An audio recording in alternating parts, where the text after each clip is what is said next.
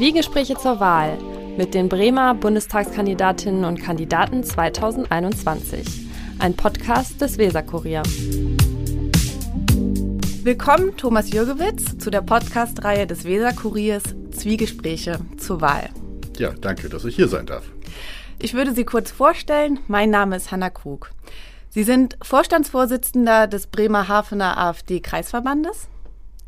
Mhm. Und seit 2019 sind Sie Abgeordneter der bremischen Bürgerschaft. Korrekt. Und Sie kandidieren dieses Jahr zu der Bundestagswahl und treten als Direktmandat der Bremer AfD für den Wahlkreis 55. Das umfasst Bremen 2 und Bremerhaven. Richtig. Das stimmt soweit. Schön.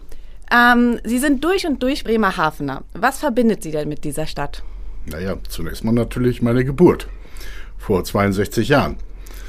Damit äh, verbinde ich natürlich auch, dass ich meine Stadt, aber auch Bremen, äh, hier habe ich auch zehn Jahre gelebt, insbesondere in Findorf habe ich zehn Jahre gelebt, natürlich sehr schätze und äh, letztendlich, was Bremerhaven angeht, seit dem Wandel, den Bremerhaven seit ungefähr 20 Jahren durchläuft, auch wieder sehr liebe. Wohnen Sie da auch aktuell? Ich wohne aktuell in Bremerhaven, selbstverständlich. Mit Garten? Nein, nicht mit Garten, aber mit einem schönen Balkon. Mhm. Und ähm, Sie haben eine Ausbildung als Schiffbaufacharbeiter absolviert. Danach waren Sie auch als Schiffbauer tätig? Ja, allerdings nur ein halbes Jahr lang. Da habe ich im Konstruktionsbüro gearbeitet, bei der Seeberg Werft. Und danach habe ich dann über den zweiten Bildungsweg Fachabitur gemacht und habe dann ein Studium in Mannheim an der Verwaltungsschule für äh, die Arbeitsverwaltung absolviert. Kommen wir nochmal zurück ähm, auf die Tätigkeit als Schiffbauer. Mm, an was erinnern Sie sich in dieser Zeit und wie hat Sie diese Arbeit geprägt? Ich glaube, die Arbeit hat mich sehr geprägt, äh, auch weil sie natürlich familiär bedingt ist. Das heißt, sowohl mein Großvater als auch mein Vater waren entsprechend Schiffbauer. Und insoweit bin ich da in diese Fußstapfen getreten. Ich wollte eigentlich Schiffbauingenieur werden, was aber dann leider nicht geklappt hat, weil als ich mit der Ausbildung 1978 fertig war, begann die Schiffbaukrise im Zuge der Ölkrise. Und da musste ich mir halt was anderes überlegen, weil Schiffbauer, Schiffbauingenieure wurden damals nicht mehr gebraucht. Und so schlug ich dann äh, die Verwaltungslaufbahn ein und wurde Beamter. Erinnern Sie sich noch an ein ganz besonderes Erlebnis in dieser Zeit als Schiffbauer? Hm, ich erinnere mich natürlich an viele Erlebnisse, insbesondere an die recht harte Ausbildung im ersten Halbjahr, wo man in der, auf der Lehrwerkstatt äh, letztendlich ein halbes Jahr lang damit beschäftigt war, einen einzelnen Stahlklotz zu feilen, zu bohren, abzusägen oder sonst was mit ihm anzustellen. Und äh, das gab noch damals sehr autoritäre Lehrmeister. Damals kam einem das autoritär vor. Jetzt im Nachhinein muss ich sagen, war das gut so.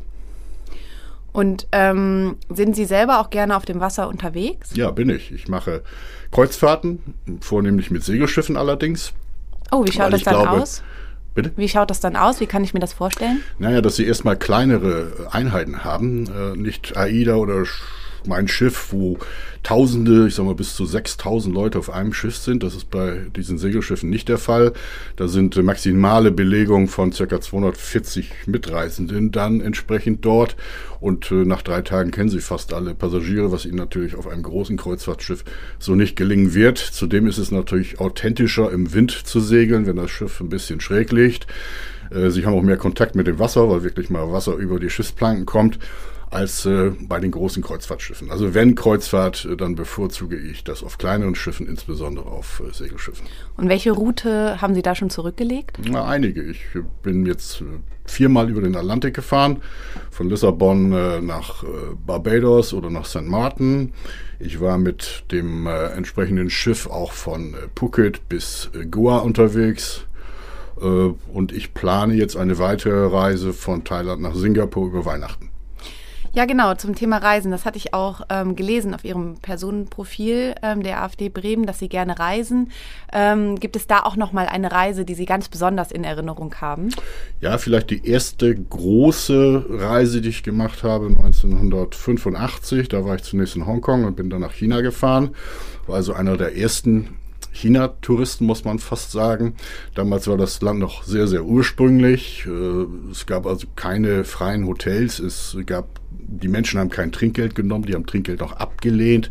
Das war wenige Jahre später in China schon ganz anders. Da setzte sich der Bus erst in Bewegung, wenn vorher der Busfahrer Trinkgeld bekam. Also 1985 war das noch sehr ursprünglich und äh, ähnliches habe ich dann nochmal in Vietnam wiederholt im Jahre 1995. Auch da war ich äh, nach Öffnung des Landes einer der ersten Touristen, die das Land bereisen konnten und habe da ähnliche Erfahrungen gesammelt wie zehn Jahre vorher in China. Wie kann man sich das vorstellen? Sind Sie dann einfach mit Rucksack unterwegs oder buchen Sie im Vorhinein schon eine Pauschalreise? Nein, also ich bin da schon der Hardkoffer-Tourist, mhm. nicht der Rucksack-Tourist. Äh, ich buche gewisse Dinge vorher, allerdings äh, auch vor Ort äh, besorge ich mir dann zum Teil Leihwagen, wie mhm. in Vietnam. Da ist es allerdings nur mit Fahrer möglich. Da muss man Leihwagen mit Fahrer bieten. Jedenfalls damals war das so. Ähm, also das ist so ein Mischmasch zwischen Individualreisen und Pauschalreisen. Und ähm, wie kommt die Auswahl der Länder? Also ich habe immer eine sehr große Vorliebe speziell für Asien gehabt. Das liegt vielleicht auch an meinem Großvater väterlicherseits, der bis zum zweiten, bis zum ersten Weltkrieg auf den Weltmeeren unterwegs war, entsprechend gerade in den Gegenden unterwegs war, davon natürlich auch erzählt hat. Und insoweit hatte ich immer einen gewissen Hang, insbesondere zu China oder Südostasien insgesamt. Und ähm, wie haben Sie diese Reisen geprägt? Was nehmen Sie immer mit, wenn Sie ja, wieder zurückkommen? Die ganzen kulturellen Eindrücke natürlich, weil Menschen, andere Menschen, fremde Menschen, fremde Kulturen haben mich immer sehr interessiert und haben mich auch in gewissem Sinne geprägt. Äh, und ich finde es gut, wenn diese Kulturen äh, weiter existieren. Das heißt, wenn wir, und da sind wir schon fast in der Politik, wenn wir nicht versuchen, die ganze Welt gleich zu machen, indem wir überall unser westliches Demokratieverständnis, Afghanistan ist das beste Beispiel, den versuchen überzustülpen, was letztendlich nicht funktionieren kann. Das funktioniert weder in China noch in Vietnam noch äh, in Afghanistan. Kommen wir nochmal zu Ihrem persönlichen Richtungswechsel dann, als Sie ein Studium der Verwaltungswissenschaft begonnen haben. Das war dann in Magdeburg, sagten Sie? Nein, in Mannheim. In Mannheim.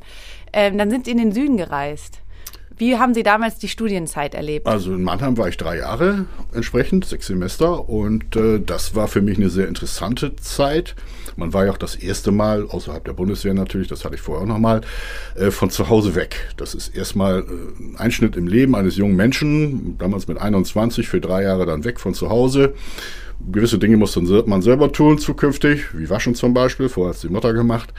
Ähm, aber der Mannheimer Standort war insoweit sehr, sehr interessant für mich, weil ich von dort wieder meiner Reiseleidenschaft äh, frönen konnte und alleine oder mit Kollegen sehr viel rumgefahren bin von Mannheim aus ins Elsass nach Luxemburg, mal eben zum Frühstück nach Luzern, zum Oktoberfest nach München, äh, zum Weinfest nach Deidesheim und so weiter und so fort. Also gerade die Gegend, also Mannheim selber ist vielleicht keine so schöne Stadt, aber gleich nebenan ist ja Heidelberg. Von daher gleicht das sich wieder aus. Äh, da kann man sehr viel erleben. Haben Sie noch Kontakt zu Leuten aus dem Studium von damals? Äh, inzwischen nicht mehr, leider nicht mehr, muss man sagen. Das ist ja nun auch äh, schlappe 40 Jahre her. Äh, das ging über Jahre noch, indem die Mannheimer, die Schule, Hochschule selbst entsprechende Feste veranstaltet hat für ehemalige, einmal im Jahr. Ich bin also viele Jahre noch hingefahren, nur irgendwann hat sich, weil auch der Veranstalter der damalige Professor, der es gemacht hat, dann irgendwann verstorben ist und dadurch ist das wahrscheinlich eingeschlafen. Ähm, zum Ende hin noch, für die ganzen Wahlkampftermine sind Sie ja sehr viel unterwegs und ich kann mir vorstellen, dass gerade sehr viel los ist. Was machen Sie persönlich denn zum Abschalten? Zum Abschalten, äh, ja, ich trinke vielleicht mal eine gute Flasche Rotwein oder ein gutes Bier aus dem Fränkischen. Das bevorzuge ich im Besonderen. Und das Abschalten funktioniert bei mir tatsächlich, dadurch, dass ich eben viel im Politbetrieb unterwegs bin, oftmals erst nach 22 Uhr. Äh, das ist nicht gerade gesund, das weiß ich, aber im Moment äh, geht es nicht anders, speziell jetzt im Wahlkampf. Von daher, ja, das Abschalten, wie gesagt, findet spät statt und dann versucht man sich irgendwie ein bisschen runterzubringen. Und das findet dann auch zu Hause statt? Das findet dann zu Hause statt. In der Kneipe ist es ja heutzutage leider nicht mehr möglich. Früher sicherlich gern in, der Kneipenszene, sowohl hier damals in Bremen an der Schlachte, als auch in Bremerhaven und der Prager Straße, im Alt-Bremerhaven zum Beispiel. Das war so oder ist meine Stammkneipe. Aber jetzt in der Corona-Zeit ist es ja alles etwas schwierig geworden. Vielen Dank, Herr Jürgewitz, für das Gespräch. Ja, das war sehr privat. Bitteschön.